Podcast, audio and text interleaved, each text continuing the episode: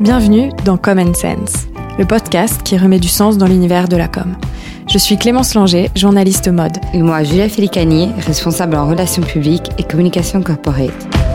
Jeune, le style décontracté de surfeur, l'allure de businessman 2.0 Édouard Caraco et Timothée Ligné nous reçoivent dans leur bureau parisien de deux braderies pour nous raconter leur incroyable histoire. À tous juste 28 ans, ces deux serial entrepreneurs qui se connaissent depuis l'âge de 10 ans et ne jurent que par leur amitié nous racontent comment, après plusieurs idées de boîte, ils décident en 2018 de lancer deux braderies avec un nouveau défi celui de revaloriser le stock d'invendus des marques et de moderniser l'image des athlètes en ligne. Après une première vente boostée par Instagram, De Braderie s'impose dès le début comme un acteur influent auprès des jeunes. Au micro de Common Sense, ils se souviennent des débuts de leur aventure entre colis et service client. Et oui, le numéro qui s'affiche sur le compte Instagram est bien le numéro d'Edouard. Et le soutien des marques comme Pablo, Gérard Darrell ou encore American Vintage, qui leur ont fait confiance dès le premier mois, quand tout était encore à faire. Édouard et Timothée se distinguent aujourd'hui de leurs concurrents et s'engagent à conserver l'image des marques avec lesquelles ils travaillent. Dobraderie s'impose comme la nouvelle destination shopping en ligne. On est très heureuse de vous faire découvrir leurs histoires et leur univers qui nous ont tant passionnés. Bonne écoute. Bonjour Edouard, bonjour Timothée. Vous avez créé deux braderies en mai 2018 avec ambition de revaloriser les stocks d'invendus des marques. Mais avant de commencer euh, à nous raconter cette belle aventure, on voulait faire un pas en arrière et avoir un peu euh, une insight de votre parcours, comprendre où vous avez commencé, comment vous êtes rencontrés et comment est née l'idée de, de braderie. Très bien, bah bonjour à toutes les deux. Merci beaucoup de nous avoir sur ce podcast qu'on écoute. Et en plus, euh, je crois que le premier, vous l'avez fait avec Guillaume Delacroix, non? Oui, tout à fait. Tout à Qui est fait. un, un, un bon ami, donc j'avais pu aussi découvrir un peu toute son histoire à travers le podcast. Donc, euh, donc c'était top. Nous, euh, donc on est les deux cofondateurs de The Braderie, qu'on a lancé en mai 2018, comme tu l'as dit. Et en fait, l'histoire de The Braderie, si si on remonte, en fait, elle a commencé bien avant. The Braderie, c'est le projet qu'on a monté avec Tim il y a trois ans, mais on se connaît depuis qu'on a 10 ans. Et aujourd'hui, on a 28 ans, donc c'est vraiment 18 ans qu'on passe euh, le plus clair de notre temps ensemble. On a grandi à Paris, puis après on est parti faire nos études dans la même école à Londres. Et à Londres, on a montré notre première boîte euh, où on a fait de la gestion locative d'appartements Airbnb. Bref, à l'époque, il y avait euh, l'explosion d'Airbnb en Europe. On avait identifié un besoin du fait que quand tu n'es pas là et que tu mets ton appartement sur Airbnb, c'est très compliqué de le gérer avec euh, les gens qui viennent, qui partent, changer les draps, faire le ménage. Et donc, on avait monté une boîte justement pour venir en aide aux gens qui voulaient mettre leur appartement sur Airbnb. Ça, vous aviez quel âge? On avait 18 ans. Ouais, on avait 18 ans. 18, on venait d'arriver à 19, Londres, euh, on venait d'avoir notre premier appart et on gérait déjà les apparts de- des autres, c'était marrant. Comment est venue l'idée? Vous êtes dit... euh, Euh, D'un besoin en fait. On a fait notre premier stage à la fin de notre première année d'université et euh, on voulait mettre notre appart sur Airbnb euh, qui venait de se lancer à Londres et en fait on avait un peu compris la galère que c'était de gérer ça à distance parce qu'en fait tu pars deux mois l'été la première location tu peux la gérer toi-même tu changes les draps tu prépares un petit peu l'appartement mais ensuite tout gérer à distance c'était impossible Enfin, c'était vraiment une galère. Donc, en fait, on s'est dit, on n'est pas les seuls à, à avoir ce problème-là. On savait que tous les étudiants de Londres, en fait, t'as six mois de cours et quasiment six mois de euh, vacances slash période de révision où, en fait, beaucoup d'étudiants étrangers repartaient chez eux. On s'est dit, euh, bon, en fait, on va gérer les appartements d'étudiants qu'on va mettre sur Airbnb. On va tout gérer de A à Z. Comme ça, eux, ils partent. On prend une commission. À l'époque, c'était euh, 20% à peu près. Et en revanche, on gère tout. On fait le ménage. On change les draps. On vient avec nous, notre, nos propres draps. Comme ça, euh, les, les locataires dorment pas dans, euh, dans les draps des, des propriétaires et ainsi de suite. Donc en fait, on a tout géré nous-mêmes. Et en l'occurrence, on faisait euh, nous-mêmes le ménage. Enfin, on faisait vraiment tout nous-mêmes. quoi. Génial Ouais, donc c'était vraiment tout, tout de suite, une, euh, une, une, une mentalité, euh, comment dire, entrepreneuriale, non? J'ai j'ai un, j'ai un souvenir dans le salon des parents d'Edouard quand on avait, je pense, honnêtement 14-15 ans, on devait être en troisième ou en seconde, où déjà à l'époque on réfléchissait à vouloir monter un business euh, quand on avait 14 ou 15 ans, donc euh, c'est venu quand même assez Ouais, tôt. C'est venu assez tôt. Et je pense que c'est venu assez tôt et le fait qu'aussi avec Tim on se soit très vite, euh, je pense, identifié comme euh, au-delà d'être un très bon ami, un partenaire avec qui t'avais envie, on avait envie potentiellement de monter des boîtes ensemble. Ça a eu un, un bon effet de réverbération en fait. Je pense qu'on c'est aussi on s'est un peu monté la tête tous les deux de se dire bah en fait euh, c'est pas con de faire ça, euh, c'est sympa. Bon, il s'avère que la, la boîte Airbnb euh, donc qui s'appelait Kiwi K-E-Y-W-E-E-E, E parce que à chaque fois que tu rajoutes un E, ça te coûte moins cher d'acheter le .com, tu vois. Il s'avère que ça, honnêtement, c'est notre première expérience. C'était que des galères. Honnêtement, c'était c'était terrible parce qu'on faisait le ménage, euh, on courait dans Londres, euh, on allait acheter des draps, il y avait toujours des problèmes parce qu'en plus les appartes à Londres, c'est du cache-misère. Enfin, tu vois. euh, J'habite à Londres, toujours aujourd'hui, c'est toujours la même chose. Ouais, ça s'est pas amélioré l'immobilier. Il y avait les, tu vois, il y avait les, je me souviens, il y avait les touristes américains qui arrivaient dans les appartes et qui se plaignaient tout le temps parce que la douche, enfin, des trucs, en fait, où en tant que londonien, tu t'es habitué du fait que l'immobilier est tout pourri. Et en fait, c'est pas du tout au standard de ce que les mecs pouvaient avoir en tête. Et donc, on passait notre temps, on se pourrissait toutes nos vacances, on prenait une semaine de Vous vacances pas de par an. vacances. On se répartissait une semaine de vacances, je crois. Je me, J'avais, sou- je me souviens d'un, je crois, un 24 ou 25 décembre, Noël chez mes grands-parents, toute la famille, et j'avais passé l'après-midi au téléphone parce que euh, des gens qui avaient loué un appart à Londres, des Français, étaient repartis à La Rochelle, et en arrivant à La Rochelle, la fille se rend compte qu'elle a oublié les clés de sa voiture dans l'appartement à Londres. Donc je me dis, bon, bah, va falloir que je fasse aller-retour à Londres pour aller chercher les clés dans l'appart. Enfin, je sais même plus comment on avait géré ça, mais ça m'avait pris l'après-midi. probablement assez mal géré. Dans Oui. mes souvenirs, on avait- Ça vous a appris le service client, non ça nous a appris le service client et surtout, je pense que tu vois, donc si on continue, donc on a à la fin de, de nos études, on a arrêté Kiwi parce que on avait aussi peut-être, euh, tu vois, on avait 21, 22, on arrête nos études et là, on avait fait des, des bonnes études à Londres.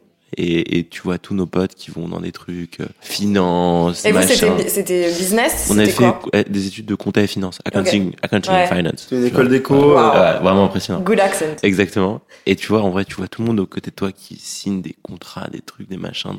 Hop, ils changent de niveau de vie, tu vois. C'est bon, tu passes plus d'étudiants. Comment nous, dans cette boîte, on était encore en train de faire le ménage, on aurait curé les chiottes. Et là, tu vois tes potes à côté qui vont euh, dans des tours, euh, faire de la la finance. Avec vois. le briefcase et le, Ouais. Et t'as un peu une love and hate avec ça, tu vois. Parce que c'est du confort, mais c'est aussi beaucoup de, nous, on considère aussi une grosse perte de liberté. Et donc, on se laisse tenter par aller faire une carrière dans, dans des grands groupes. Tim va bosser en banque chez JP Morgan. Moi, je bossais chez Amazon dans la partie marketplace. La vie change complètement parce qu'on on a des salaires. euh, bon, bah, tu peux te prendre un appart un peu mieux. Et en plus, on a été indépendant financièrement très tôt. Nos parents ont été toujours très généreux avec nous, mais euh, très tôt, on a dû se payer nos vies. Et dans l'optique de, de pouvoir se payer sa vie, avoir un salaire et un- une, une situation, c'est quand même beaucoup plus confortable. Et au début, je me souviens, les deux premiers jours, j'appelais Tim, je disais, putain, chez Amazon, c'est bon, euh, le mec, euh, mon manager, il est incroyable. C'est bon, j'ai trouvé mon, ma voie, le e-commerce, le truc, machin. Et Tim, tu bossais comme un malade en, en banque d'affaires. Et je pense au bout de 72 heures, j'appelle Tim pour dire en fait c'est de la grosse merde. euh, genre, J'en peux plus. c'est de la merde. Euh, j'en peux plus. Je compte les minutes. Genre, j'étais. Je pense que tu vois, on est quand même des gros bosseurs. Et j'ai à 18h00, j'étais dans l'ascenseur pour me casser parce que les journées c'était de 9h à 18h. C'était pas du tout un truc qui me faisait kiffer. Et donc très vite, en fait, on, on s'est dit avec Tim, mais qu'est-ce qu'on fout là, quoi? C'est pas nous. On a 21 ans. On est probablement des entrepreneurs dans l'âme. Et aujourd'hui, bah en fait, on n'a pas de charge, pas de femme, pas d'enfant, rien. On est libre comme l'air C'est maintenant, quoi. si on n'entreprend pas maintenant avant nos 30 ans, bah naturellement, c'est sûr que quand tu as 35 ans euh, et que bah tu t'es mis dans des situations où tu as peut-être besoin d'avoir une situation plus confortable parce qu'il y a des gens qui dépendent de toi, Tu prends moins de tu risques. prends moins de risques, surtout tu prends plus de risques. En prenant un risque, tu en prends plus. Ouais. Nous, à ce moment-là, bon bah honnêtement, on prend pas beaucoup de risques. Hein. Euh, on n'avait rien à perdre, donc on a commencé à s'appeler quasiment tout, enfin on s'appelait tous les jours pour réfléchir à qu'est-ce qu'on aurait pu, qu'est-ce qu'on pouvait monter, qu'est-ce quelles sont les bonnes idées. On regarde un peu les industries, tu regardes beaucoup ce qui se fait aux US pour voir un peu ce que est-ce qu'il n'y a pas des choses que tu peux dupliquer en France ou en Europe, parce qu'à l'époque on habitait encore à Londres. Et à ce moment-là, on reprend contact avec un mec qu'on connaissait d'avant, qui avait fait un stage avec nous euh, il y a deux ans, qui montait une boîte de logistique e-commerce euh, et qui nous parle de son projet et tout. Et on se dit, putain, en vrai, c'est- loin d'être con. Il y avait en gros une explosion du e-commerce. Ça devenait beaucoup plus facile de lancer un site e-commerce avec les sites comme Shopify qui te permettent en deux clics d'être e-commerce. En revanche, tout ce qui se cache derrière du e-commerce, c'est-à-dire la logistique, c'était encore géré par des gros logisticiens qui n'étaient pas du tout digitalisés et surtout qui n'étaient pas du tout adaptés pour euh, ce type d'activités qui sont en fait des plus petits volumes. Et nous, à ce moment-là, l'idée donc de cette boîte qui s'appelle Wing, c'était vraiment de faciliter la vie pour des e-commerçants en développement, tout assez bien digitalisé. À ce moment-là, on se greffe sur le projet et on, s'associe donc avec trois mecs euh, pour cofonder avec eux euh, donc cette boîte Wing que nous on a développée à Londres et que développée à Paris. Et on essayait de trouver des, moyens, tu vois, sur certains clients, sur certaines opérations, de bénéficier d'être entre Paris et Londres. Et donc on quitte notre job, on se retrouve avec Tim à la tête de cette boîte à Londres. Et à ce moment-là, on commence à recruter. On a une vraie première expérience entrepreneuriale différente de être tous les deux en train de, de nettoyer euh, des appartes. Vraiment, là, on a recruté des gens. Donc, tu vois, tout le process de recrutement, on était une quinzaine. Le process de recrutement, de management, de développement d'une boîte, de gestion d'un budget. Cette partie, comment vous l'avez Parce que vous l'avez pas apprise en disant on copie un modèle qu'on a vu. Euh... Avec Tim, on est très admiratif quand tu vois un Elon Musk ou des mecs comme ça qui sont des inventeurs de génie. Nous, on n'est pas des inventeurs de génie. Je pense qu'on est des, des, très bons exécutants. Quand on identifie un problème derrière, on arrive bien à, à, à comprendre le problème, itérer, itérer, itérer jusqu'à trouver une solution et euh, l'exécuter le mieux possible. Vous avez une mentalité très pratique. Assez, ouais, très rationnelle. Et comment vous pensez que vos deux personnalités sont complémentaires? Est-ce que vous pensez que vous êtes complémentaires déjà? Comment ça se passe?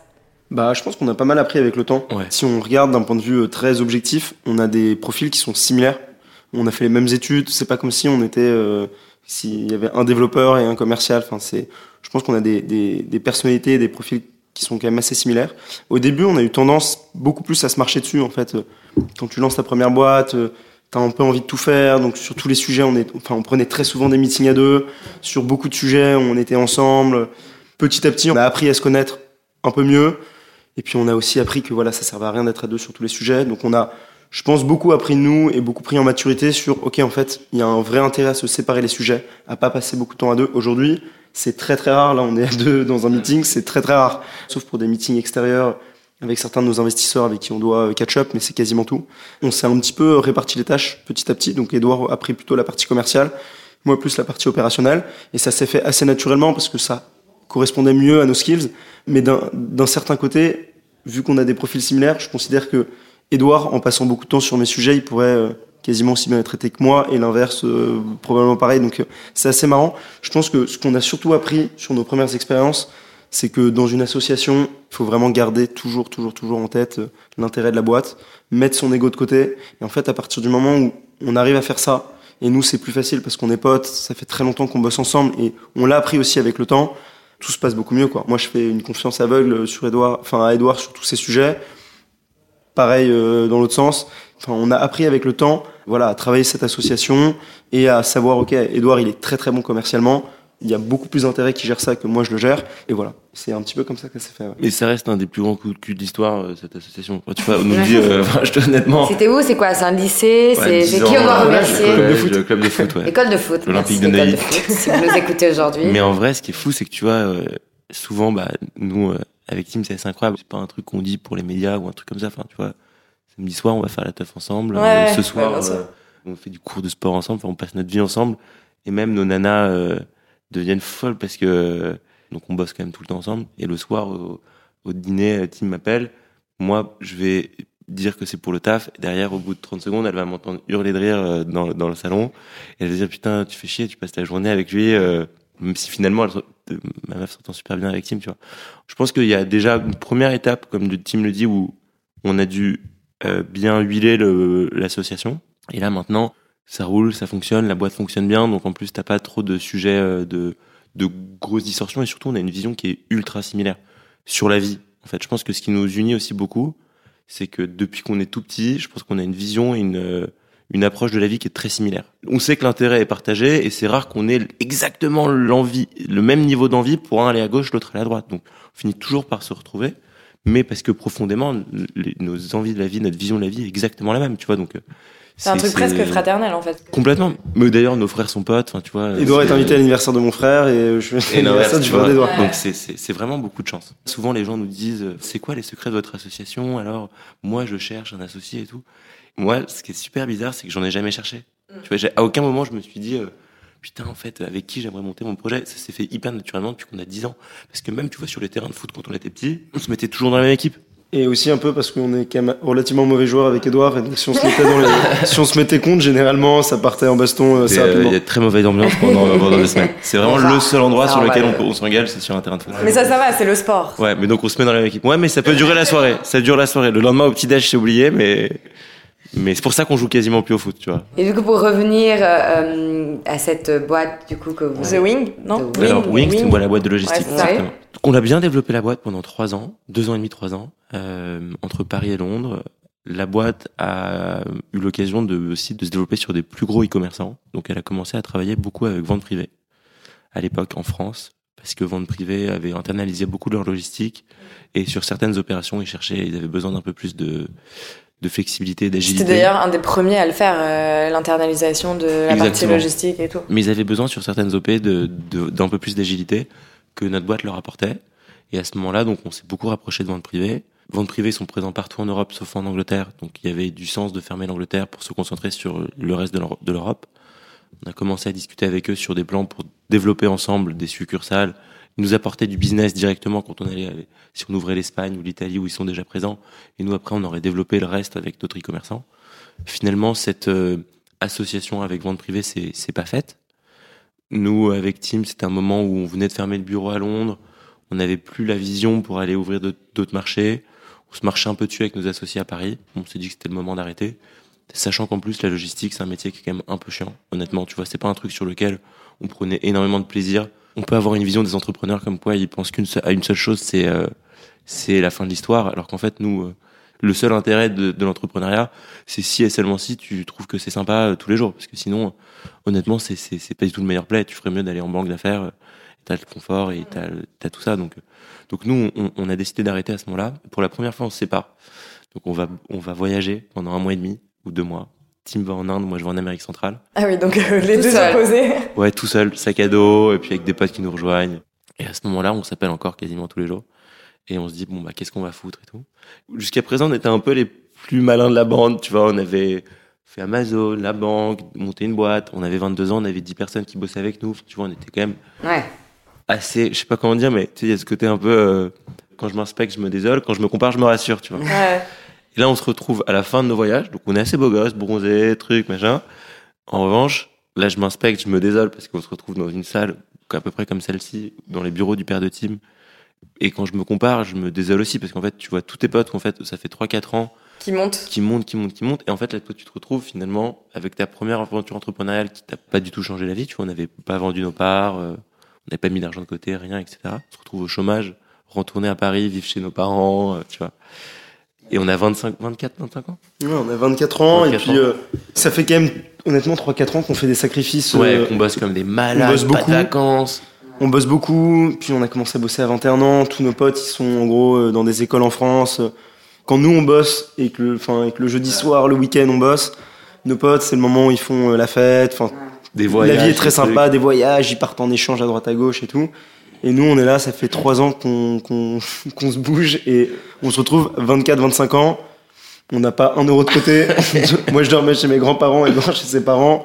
Enfin, la vie, elle est catastrophique, quoi. Mais mentalement, vous avez appris énormément, vous avez un bagage. Ouais, mais tu sais, c'est euh, super difficile de s'en rendre compte, ça. Toi, t'as pas l'impression d'avoir appris grand-chose. T'as l'impression que t'as as, as éteint des, des, des incendies pendant deux ans à droite à gauche et voilà quoi. Mais t'as pas l'impression d'avoir un skill parce que en plus, on n'était pas non plus. C'est pas comme si on avait appris à développer. Enfin, on n'avait pas de de, de vrais skills. C'était plus de l'expérience qu'on avait accumulé, mais c'est très très dur de se rendre compte de la valeur de de l'expérience tant que bah, Et aujourd'hui, vous arrivez à avoir un recul et à Ouais. la- à l'analyser Ouais, ouais. Bah déjà rien que sur notre association, tu vois, on fait plus un meeting tous les deux. Euh, Dans notre boîte précédente, on faisait tous les meetings tous les deux.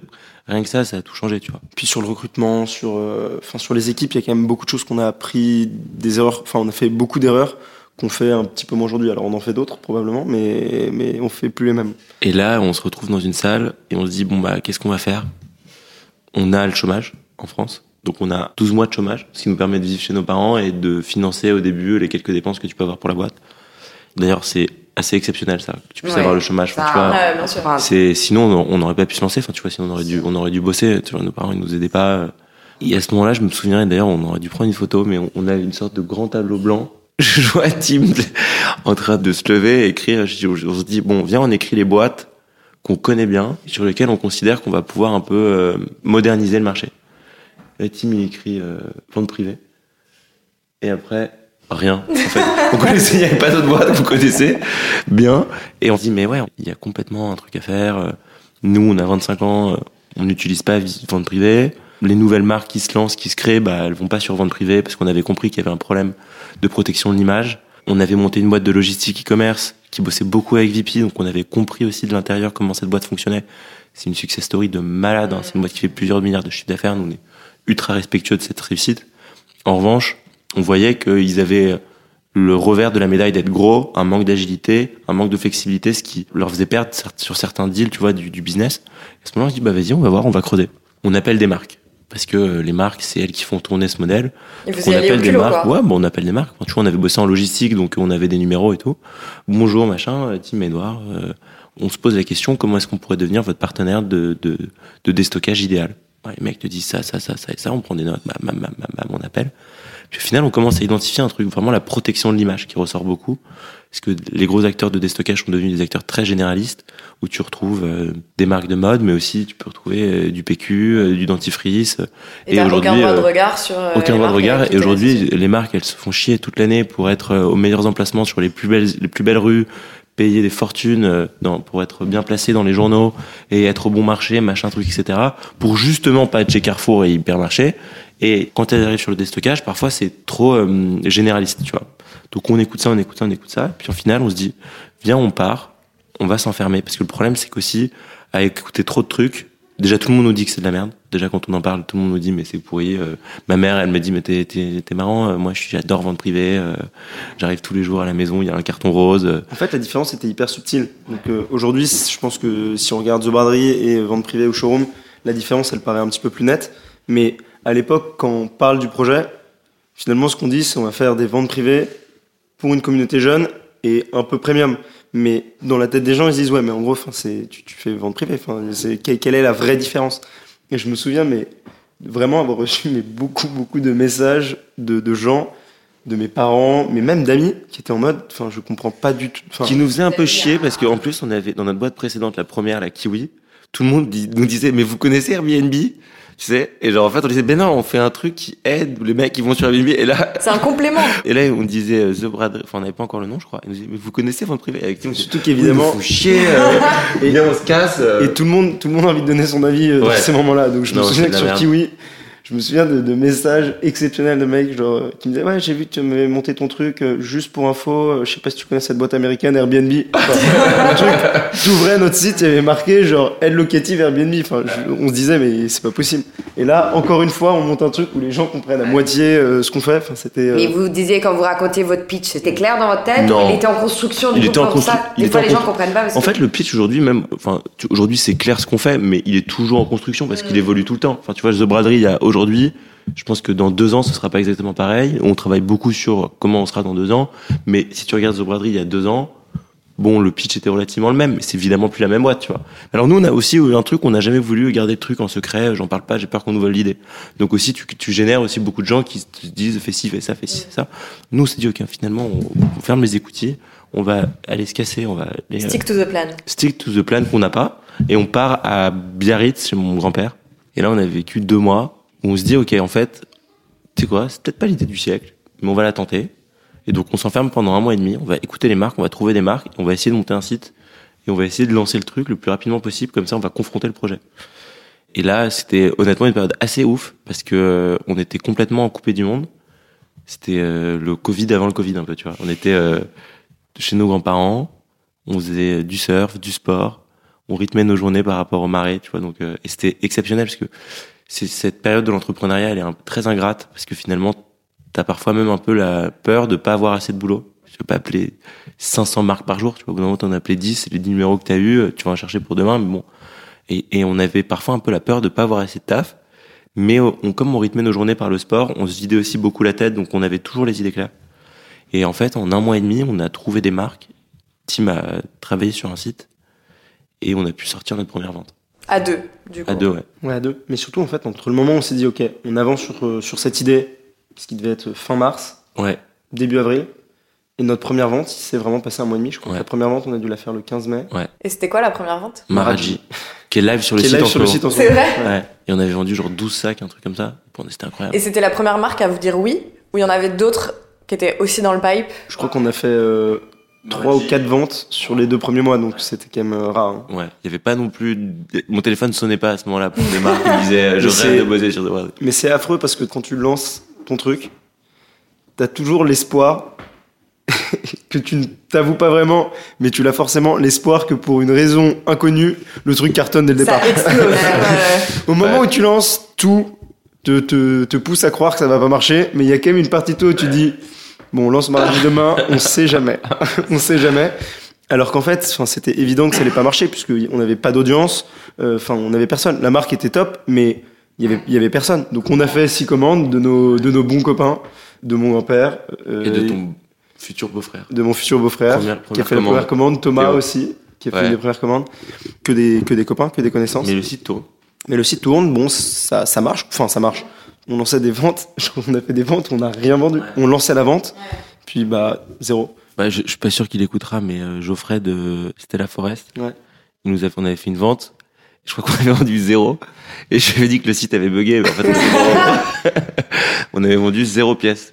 Pas une Mais, seule. mais à qui, comment vous targetez votre audience? On avait créé un compte sur Insta, on commençait à mettre du, du contenu. On s'était dit quand même à ce moment-là, Insta, ça va être le bloc central de notre stratégie sur les prochaines années, parce qu'en fait, on voulait, dans notre idée à ce moment-là, et ce qui est encore le cas aujourd'hui, on voulait être assez premium, très beau contenu pour vraiment montrer les, marques sous leur, sous leur meilleur jour, et on voulait une audience jeune. On se dit, ok, Insta, c'est le réseau où il y a que du beau contenu. Tout le contenu qu'on voit sur Insta, les stories, tout est hyper léché, tout est joli. Donc ça va être le réseau pour bien mettre en avant les marques. En plus, toutes les marques ont envie de se développer sur Insta. Et c'est le réseau qui a notre audience, les 18-35, tous les 18-35 de France sont sur Insta. Donc on se dit, ok, c'est vraiment nickel, notre stratégie, elle va être sur Instagram. On se lance à ce moment-là sur Insta, on essaie de faire du contenu, on commence à essayer de prendre un peu d'influenceuse, mais on a zéro budget. On avait pris une nana à Lille, À Lille- à Lille, Inès. Inès. C'était quoi votre stratégie du coup Vous avez. Bah, je sais pas, on- on- en fait, on, on lui envoyait des produits. Elle créait le contenu pour nous et on bénéficiait de leur audience. Ouais. Ok.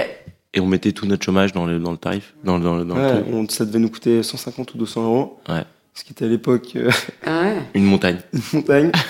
Ce qui est important, et je pense que c'est aussi ce qu'on nous on essaye de dire aux gens autour de nous, c'est putain mais on a monté The Braderie avec zéro thune, Rien. zéro, Zéro. thune, pas un euro. On a mis, je crois 500 balles 500 chacun pour la création de la boîte, et après on est allé d'aide, euh, on a récupéré un peu d'aide euh, six mois après, mais enfin tu vois on a vraiment commencé avec zéro Mais argent. beaucoup, beaucoup d'énergie et beaucoup Ouais, de, de force On a remis volonté. 2000 euros, euh, genre euh, 4-5 mois plus tard. Ouais. On a remis 2000 euros qu'on avait dû accumuler de ce qu'on économisait sur euh, le chômage. Ouais. On a remis 2000 euros chacun. Et c'est tout, quoi. On a dû mettre 5000 euros en tout, mais sur une période de 6 mois, quoi. C'est... Je me souviens que même sur Shopify, sur notre site, quand on se lance, ça c'est quand même exceptionnel pour montrer le niveau. C'est que il y a des thèmes, donc en fait on part de thèmes existants et je regardais les thèmes et ensuite c'est du drag and drop quoi. Tu, Ouais, tu ouais. crées un peu ton site.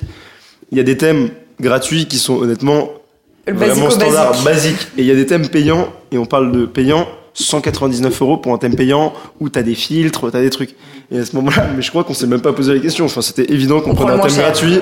On prend un thème gratuit, on avait même pas 200 euros pour avoir un site un peu plus pimpé, quoi. Donc on faisait vraiment gaffe. Je pense que tu vois le fait de pas avoir d'argent ça a tout changé. Enfin tu vois on était euh, T'es créatif. T'es t'es façon. créatif. Tu sais que de toute façon, euh, t'as aucun filet de sécurité. Et, de, et en fait, tu fais les bons choix parce que on n'a pas le choix de se dire ah bah peut-être que je vais faire ci, peut-être que je vais faire ça. On n'a pas le temps. Alors après, c'est toujours pareil. Nous, c'est notre façon de fonctionner qui correspond bien à l'énergie qu'on met dans nos projets et qui co- correspond bien aussi à la liberté qu'on veut avoir dans nos projets.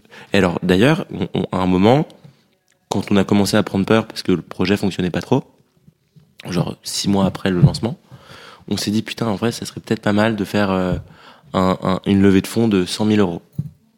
Euh, on commençait à parler un peu des gens qui étaient bons dans le secteur, avec qui on discutait et tout. Et on a failli commencer à se dire bah, on va lever 100 000 euros et à ce moment-là en gros tu lâches 15% de ta boîte pour 100 000 euros. On l'a pas fait, mais heureusement parce qu'en fait soit tu as beaucoup d'argent, soit t'as pas d'argent. Mais avoir un peu d'argent, c'est le pire parce que finalement 100 000 euros, bah alors à l'échelle de de- de- d'individus c'est énorme, mais à l'échelle d'une boîte, quand tu vois les dépenses, ça va te faire faire des choix que tu aurais pu faire exactement la même chose si tu avais zéro, juste à cramer 100 000 euros, et ça t'a mis dans une forme de confort, de trucs, de machin, de dépenses, de d'utilisation d'outils. Bah, t'as, t'as- la majeure partie des outils, t'as Google Sheet ou, ou Excel, et tu peux le faire tout seul, tu vois. Ça peut aussi un peu te faire choisir la facilité. Tu commences à te prendre des petits bureaux, même si c'est des trucs qui te coûtent pas cher, mais tu, tu mets Des conforts. 800 euros, des Ouais. conforts en fait. En fait, je pense que si t'as un peu d'argent, les premiers trucs que tu soldes, c'est des conforts.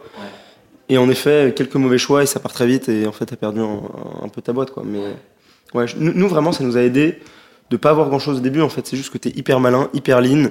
Tu tentes que des bons coups en fait. C'était quoi votre discours auprès des marques et les engagements que vous preniez auprès des marques pour les embarquer dans l'aventure? Au début, c'était vraiment euh, protection de l'image. Donc, euh, on va faire une vente juste pour vous. Euh, Tu vois, aujourd'hui, euh, quand tu vas sur des sites de déstockage traditionnels, ils vont lancer 20, 30, 40 ventes par jour. Nous, on va dire, bah, on va vous mettre une vente exclusivement pour vous.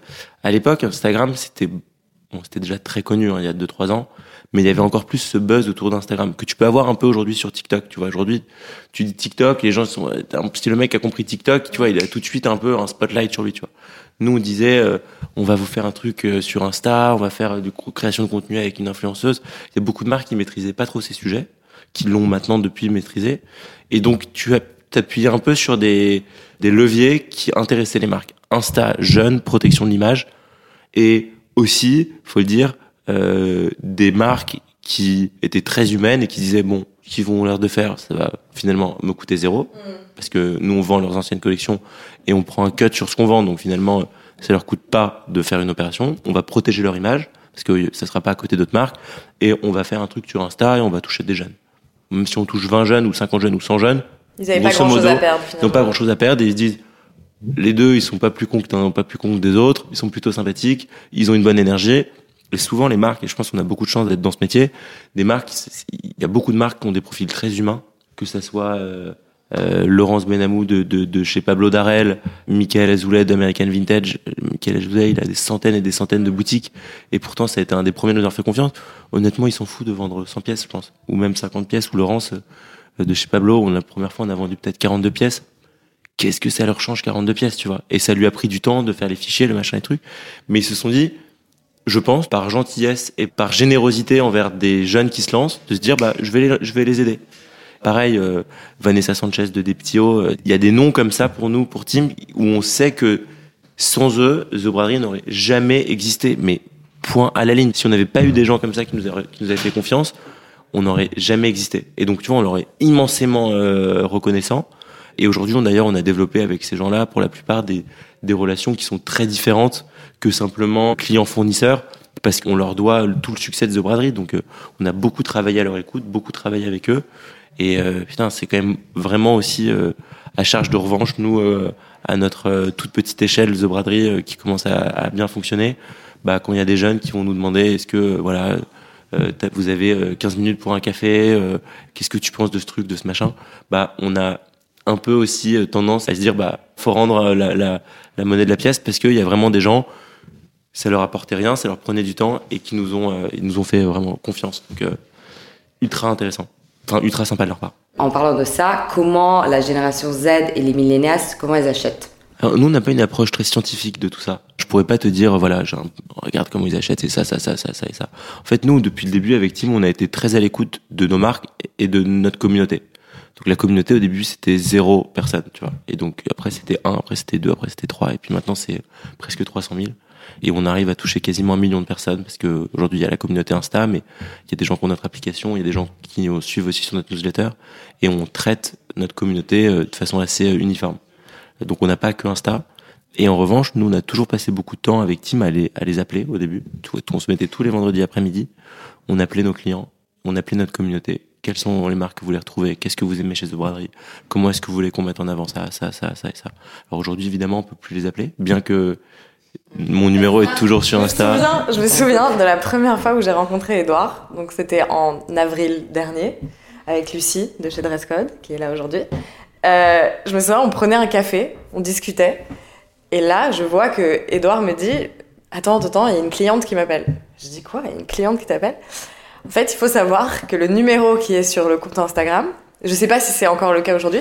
C'est le numéro d'Edouard. Non. J'ai Vraiment J'ai eu un message à l'instant, donc je pense que c'est sûrement une cliente. Et Tim, c'est sur tous les colis. J'ai mon numéro sur tous les colis de braderie qui partent. Bah, ce matin, j'avais un entretien euh, de recrutement avec, euh, avec une fille, et pendant l'entretien, j'ai vu un numéro qui m'appelait, je savais que c'était une cliente. Honnêtement, c'était assez manageable, 3-5 appels par jour. Et là, c'est plutôt 10 appels par jour. Ça commence quand même vraiment à prendre du temps. Donc, je pense qu'à un moment ou un autre, on va, devoir. Euh, enfin, faut prendre une ligne fixe. Faut, faut ouais, euh, c'est un investissement. Hein. Ouais. voilà. revenant sur les investissements. Aujourd'hui, on a euh, 4 personnes qui travaillent sur le SAV, euh, avec des gens qui sont en alternance, donc pas toujours à temps plein. Donc, on ne fait plus le SAV. Mais je te parle de ça, on est le 19 novembre 2021.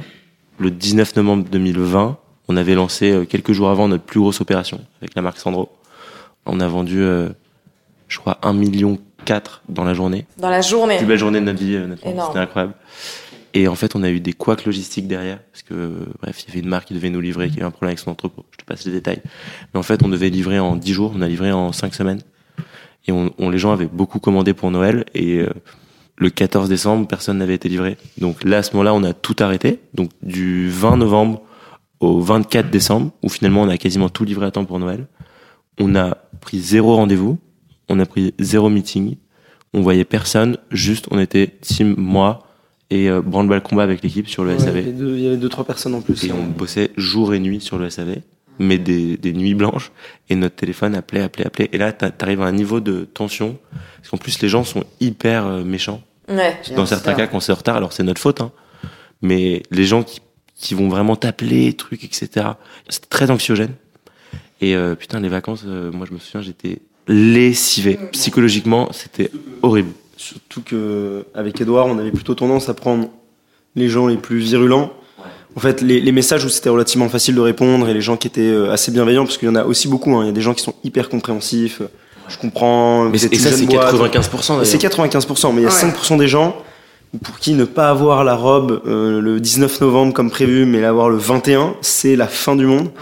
Et en fait, ce qui est horrible, c'est que je comprends la frustration, mais en fait, je pense que les gens ont tendance à oublier qu'il y a des gens en face. Et nous, on avait une jeune stagiaire euh, en customer service à ce moment-là, elle avait 21 ans. Enfin, elle se prenait des messages, mais d'insultes, genre, euh, espèce de connasse, enfin des trucs, mais, mais d'une violence. On était mais en mode, mais le manque de prise de perspective des gens pour insulter la personne en face qui, évidemment, n'y peut rien. Enfin, c'est, pas cette personne-là qui en, qui en Mais charge. attends, 2020 c'était Covid, Ouais, c'était plein Covid. donc il y avait peut-être aussi une tension qui s'accumulait. C'est possible, t'as raison. ouais, non, mais c'est T'as possible. raison, ouais. On- J'avais pas pensé Je à pense ça. que les gens étaient tendus. Ouais, les vrai. gens étaient hyper tendus. Mais putain, moi, le Covid, j'étais pas tendu. C'était un bon moment, la boîte fonctionnait bien. Bah, tu Euh, m'étonnes. on Oui. était euh, pas à Paris. euh, On a eu la chance d'avoir une, une vie douce pour nous, tu vois. Parce que ça aussi, c'est intéressant comment c'est passé Ouais, quoi. le Covid pour vous. En fait, le problème, c'est qu'on avait trop peu de, per- on a trop peu de perspectives du fait que un an avant le Covid, la boîte c'était euh, rikiki. Donc, la boîte, comme elle est en très grosse croissance, l'effet du Covid est difficilement euh, calculable.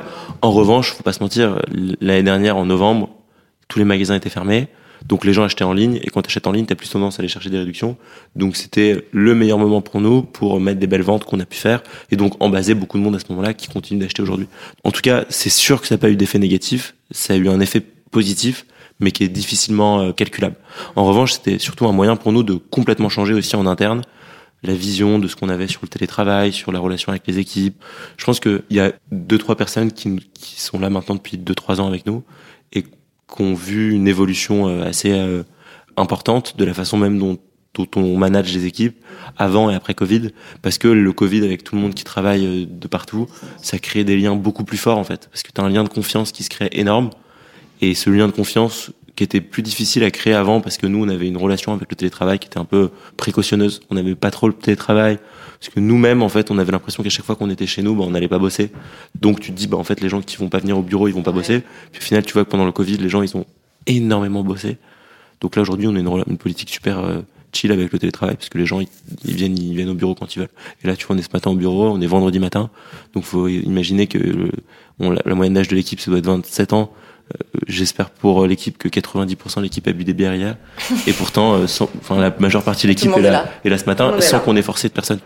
Donc euh, ça a vraiment aussi changé complètement euh, la façon dont on manage l'équipe et je pense que c'est ce qui nous permet aujourd'hui d'avoir une super bonne équipe, dans- enfin une super bonne ambiance et donc d'attirer des super bons talents.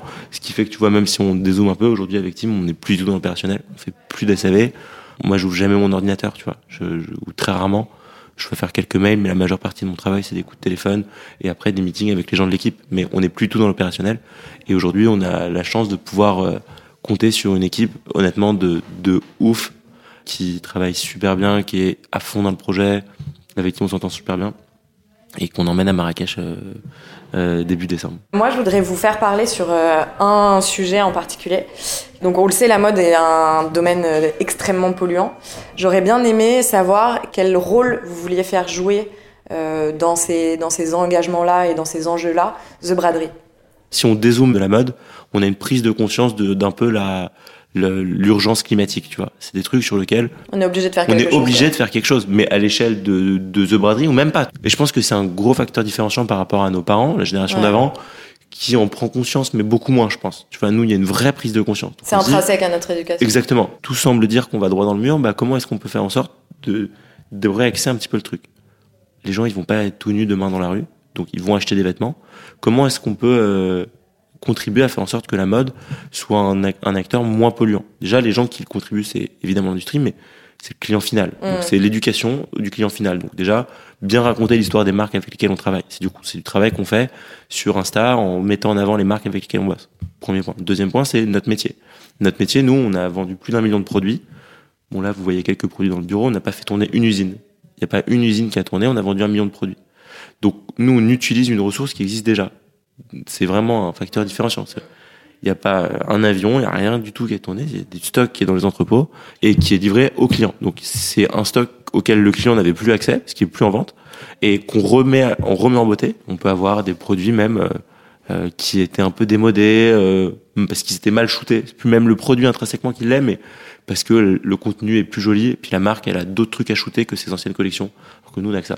Donc on va mettre le, la même intensité dans shooter des anciennes collections quasiment qu'une marque dans sa nouvelle collection. Et c'est ce qui nous permet de déstocker, tu vois. Et donc nous, on est quand même assez fiers de se dire qu'on a vendu plus d'un million de produits. Parce que sans vous, ces stocks, ils sont destinés à quoi? Ils sont destinés à être détruits? Aujourd'hui, c'est interdit de détruire. Après, c'est ils ont euh, des destinations plus ou moins floues, tu vois. Ouais. Donc euh, aujourd'hui, euh, c'est bien qu'il y ait des acteurs comme Bien nous qui sûr. les vendent. Et après, tu vois, on a eu une prise de conscience aussi euh, sociétale de se dire, bah nous, il y a des causes qui nous font, euh, on est beaucoup euh, tourné vers la mer. On adore la mer, on y va tout le temps. C'est pas que nous, hein, c'est pas que Tim Edouard, c'est vraiment le reste de la boîte. Il y a un match global là-dessus. Ouais. Euh, La plupart des gens euh, de la boîte sont quand même assez euh, orientés euh, océan. ouais. Tout le monde se prend un peu pour des surfeurs. Personne ne sait surfer, mais on se prend tous un peu pour des surfeurs. On a un bon surfeur, Thomas, qui fait- Un bon surfeur. Mais parce qu'il a grandi à la Réunion, donc il triche un peu. Ouais, c'est vrai qu'il triche un peu. Mais là, tu pourrais complètement arriver si on, avait, si on investissait un petit peu dans la décoration de nos bureaux. Parce que c'est- quand je regarde, je me dis putain, il y a, tous les murs sont blancs. C'est fonctionnel. J'ai une copine hier au téléphone, une de nos copines avec Edouard, qui vient prendre un café aujourd'hui au bureau. Et je l'avais au téléphone hier, elle me dit Ah, ça me fait plaisir de venir en plus, parce que la première fois que je suis venu, euh, vous veniez d'emménager, je crois, donc il y avait vraiment aucune décoration et tout. Et là, j'ai repensé à l'image de mes bureaux là, et je lui ai fait Bon, t'emballe pas trop, je, je crois qu'il y a vraiment aucune décoration encore aujourd'hui. On pourrait mettre des planches de surf, des trucs, euh, alors qu'en fait, personne ne sait surfer. Enfin, en tout cas, certainement pas moi. Mais au moins, on kiffe, tu vois. Et on s'est dit, ok, on a la capacité de toucher un million de personnes, on est un média, on fait beaucoup de ventes. On a des marques qui veulent aussi contribuer à, cette, à des engagements climatiques. Il y a quelque chose à faire. Soutenons des, oc- des associations qui protègent les océans en les mettant en avant, parce que parfois c'est aussi un problème de mise en avant. Elles n'arrivent pas à avoir une voix. Bah, nous, on met un coup de projecteur sur ces associations, donc on va créer du contenu, tout comme quand on lance une vente bah, sur des associations. Il y a un million de personnes qui peuvent les voir.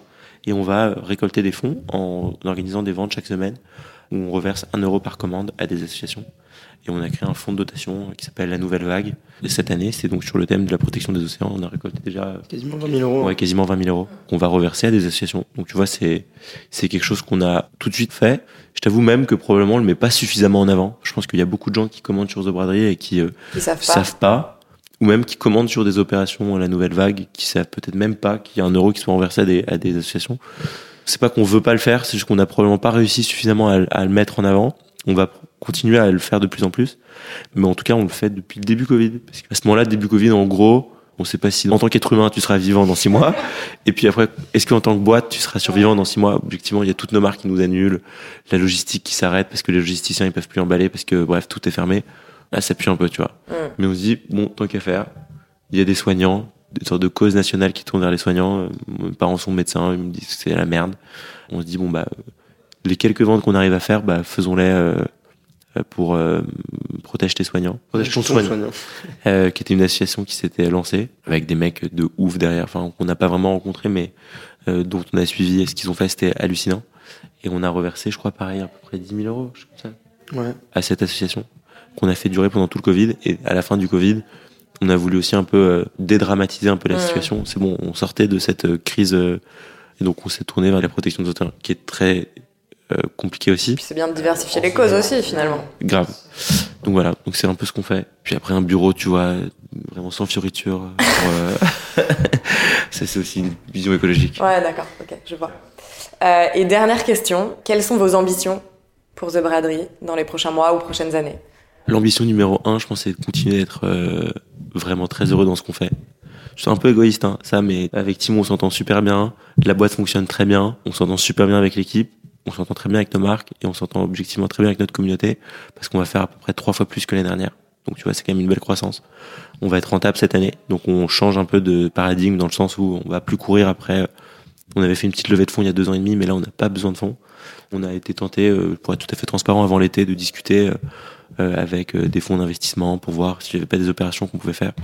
Puis aussi, on s'est dit, mais attends, mais là, on va se retrouver avec un mec derrière notre dos, il va tout regarder. Même réflexion qu'au début, en fait. Exactement, qui va nous mettre un peu des grains de sable, même dans l'entente qu'on a avec Tim, qui est ce qui est le plus important. On a levé le pied là-dessus.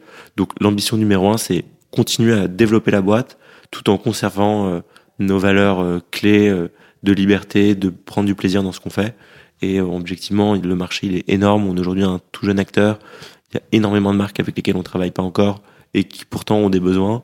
Euh, donc on a l'impression d'effleurer aujourd'hui euh, ce potentiel de, de The Braderie. Notre vision, en tout cas, c'est continuer à faire ce qu'on fait en continuant à prendre du plaisir dans ce qu'on fait. Parce que si on prend pas de plaisir de par nos caractères avec Tim, on sera pas bon. Le mot de la fin, tout mot pareil. de la fin, tout pareil. tout pareil. En vrai, avec avec Edouard, euh, c'est, enfin, on est hyper aligné là-dessus et c'est ce que Edouard disait au début, au début du podcast sur.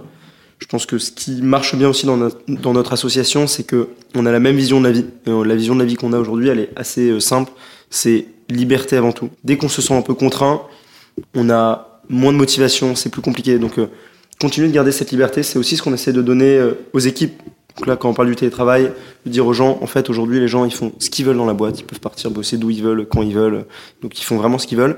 Et le but, c'est non seulement pour nous, mais pour tous les gens, en fait, dans l'aventure et dans la boîte, c'est de continuer de se dire, bah, en fait, on contribue à ce que les gens euh, de l'équipe, soient le plus heureux possible parce qu'en fait, ils bossent dans une boîte qui kiffe, ils adorent le projet la boîte grandit vite et c'est quand même motivant pour tout le monde. Mais en plus, à côté de ça, ils ont une, une, balance, je dirais, entre euh, la vie perso et la vie pro qui est quand même assez healthy. Ils peuvent partir où ils veulent. C'est notre vision de la vie avec Edouard, c'est vraiment de se dire, euh, on se bat pour notre liberté depuis le début. Ce qu'Edouard disait, nous, si on entreprend, c'est avant tout justement pour cette liberté que ça donne de choisir les sujets sur lesquels tu travailles, de d'être heureux dans ton taf. Et ça, c'est euh, ouais, c'est un truc qu'on va continuer. À côté de ça, on est quand même très ambitieux depuis qu'on est jeune. Donc pour les années futures, euh, voilà, il y a une énorme place à prendre sur le marché. On considère qu'aujourd'hui, euh, il n'y a pas de destination shopping qui font rêver les 18-35 ans, qu'on peut potentiellement prendre cette place parce qu'on est une destination où les gens peuvent se faire plaisir à un prix euh, réduit, tout en ayant un, achat qui a une conscience écologique forte. On a quand même beaucoup de projets là-dessus. Donc voilà, pas mal de projets, beaucoup d'ambition, mais toujours en essayant de garder nos valeurs, nos valeurs fortes de, ouais, de liberté, juste de, d'être heureux quoi. Ah, c'est parfait pour, euh, pour conclure. Merci beaucoup. Merci beaucoup en tout cas Merci à vous. Reçu. Merci. Et voilà, vous savez désormais tout, ou presque, sur The Badry. Alors merci encore à Edouard et Timothée pour leur confiance, et surtout merci à vous de nous écouter. Si vous avez aimé cet épisode, n'hésitez surtout pas à nous le dire en likant, partageant ou commentant sur les différentes plateformes d'écoute et surtout sur notre compte Instagram Common Sense. À très vite pour un nouvel épisode.